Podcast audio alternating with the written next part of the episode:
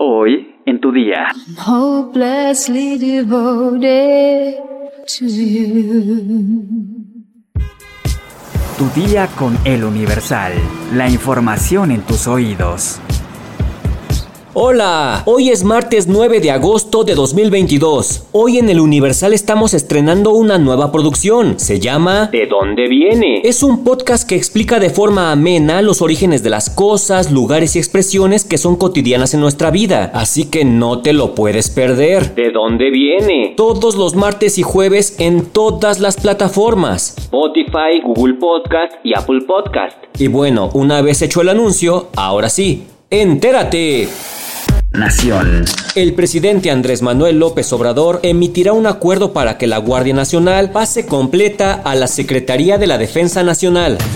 Eh, les adelanto por lo mismo, por acuerdo de la presidencia, pasa la Guardia Nacional completa a la Secretaría de la Defensa. Ya la cuestión operativa está a cargo de la Secretaría de la Defensa, pero eh, voy a emitir un acuerdo para que ya por completo la Guardia Nacional dependa de la Secretaría de la Defensa y esperamos nada más el resultado de la reforma.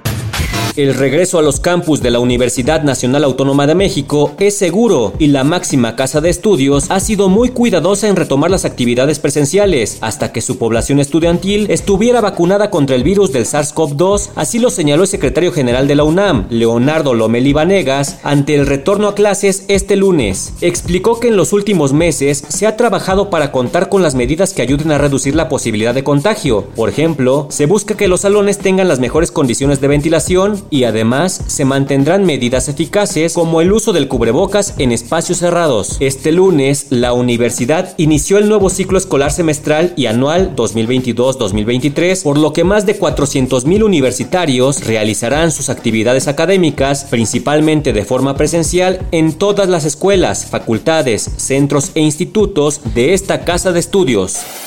Metrópoli.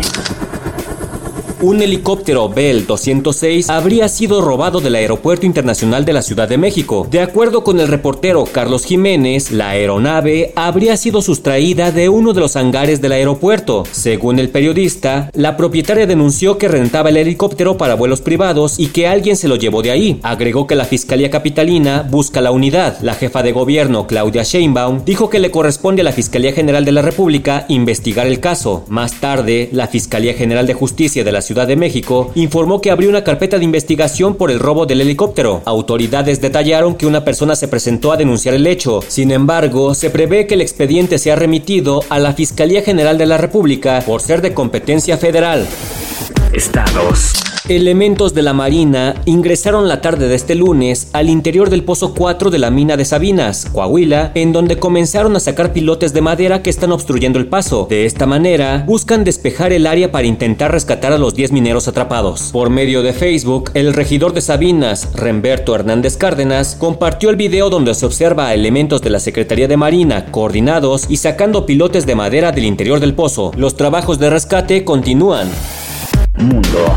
El expresidente estadounidense Donald Trump denunció que el FBI cateó su residencia privada en Mar-a-Lago, Florida, este lunes 8 de agosto. En un comunicado, Trump, quien es investigado por un comité de la Cámara de Representantes por su papel en el asalto al Capitolio del 6 de enero de 2021, informó que Son tiempos oscuros para nuestra hermosa nación, pues mi hermoso hogar, Mar-a-Lago, en Palm Beach, Florida, está en estos momentos bajo asedio, irrumpida y ocupada por un gran número de agentes del FBI. Nada como esto le ha sucedido antes a un presidente de Estados Unidos. La cadena CNN dijo que el exmandatario confirmó que el FBI cumplía una orden de cateo en su casa. Trump dijo que un ataque como el ocurrido este lunes en su hogar, en su búnker, solo podía tener lugar en países rotos del tercer mundo. Sin embargo, consideró que Estados Unidos se ha convertido en uno de esos países, corrupto a niveles nunca antes vistos, ya que irrumpieron incluso en su espacio seguro. Cabe mencionar que Trump no se encontraba en Mar-a-Lago al momento del cateo. El Departamento de Justicia ha estado investigando el descubrimiento de cajas de registros con información clasificada que fueron trasladadas a Mar-a-Lago al concluir la administración de Trump. No está claro si el registro del FBI está relacionado con esta investigación.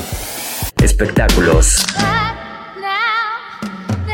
La actriz y cantante Olivia Newton-John murió este lunes a los 73 años en su casa del sur de California, así lo informó su marido, John Sterling, en sus redes sociales. Olivia ha sido un símbolo para el triunfo y la esperanza durante más de 30 años en los que ha compartido su experiencia con el cáncer de mama. Indicó el esposo que pidió que en lugar de flores, los interesados envíen donaciones a la Fundación Olivia Newton-John dedicada a la investigación de la medicina vegetal y el cáncer. Aunque Olivia desarrolló su carrera en el mundo del espectáculo, como cantante, su nombre quedó inmortalizado en Hollywood al protagonizar junto a John Travolta el musical Vaselina. En la cuenta de Instagram de la actriz se publicó un mensaje donde se dio a conocer su deceso, a través del que se pide respeto por la familia de Olivia, que se encuentra atravesando un momento difícil, pues vivió una lucha contra el cáncer de mama que compartió públicamente a lo largo de los últimos 30 años. Por su parte, el actor John Travolta, quien fuera uno de sus más grandes amigos y su coprotagonista en la película de los 70s, Vaselina, se despidió de la actriz con un conmovedor mensaje. Mi queridísima Olivia, hiciste que nuestras vidas fueran mucho mejores. Tu impacto fue increíble, te quiero mucho. Escribió John Travolta junto a una fotografía de la también cantante. Travolta agregó que este es un adiós momentáneo, pues espera que al final del camino puedan volver a reunirse y firmó su dedicatoria con el nombre del personaje que le dio la oportunidad de conocer a Olivia, el rebelde Danny Zuko. Nos veremos en el camino y estaremos todos juntos de nuevo. Tuyo desde el momento en que te vi y para siempre. Tu Danny, tu John.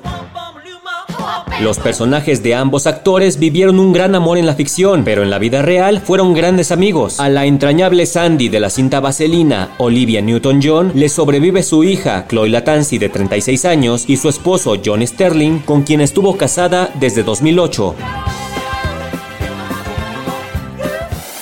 ¿Sabes cuáles son las cinco carreteras más peligrosas de México? Descúbrelo en nuestra sección autopistas en eluniversal.com.mx. Ya estás informado, pero sigue todas las redes sociales de El Universal para estar actualizado. Y mañana no te olvides de empezar tu día. Tu, día, con, El Universal. Tu día con El Universal. La información en tus oídos.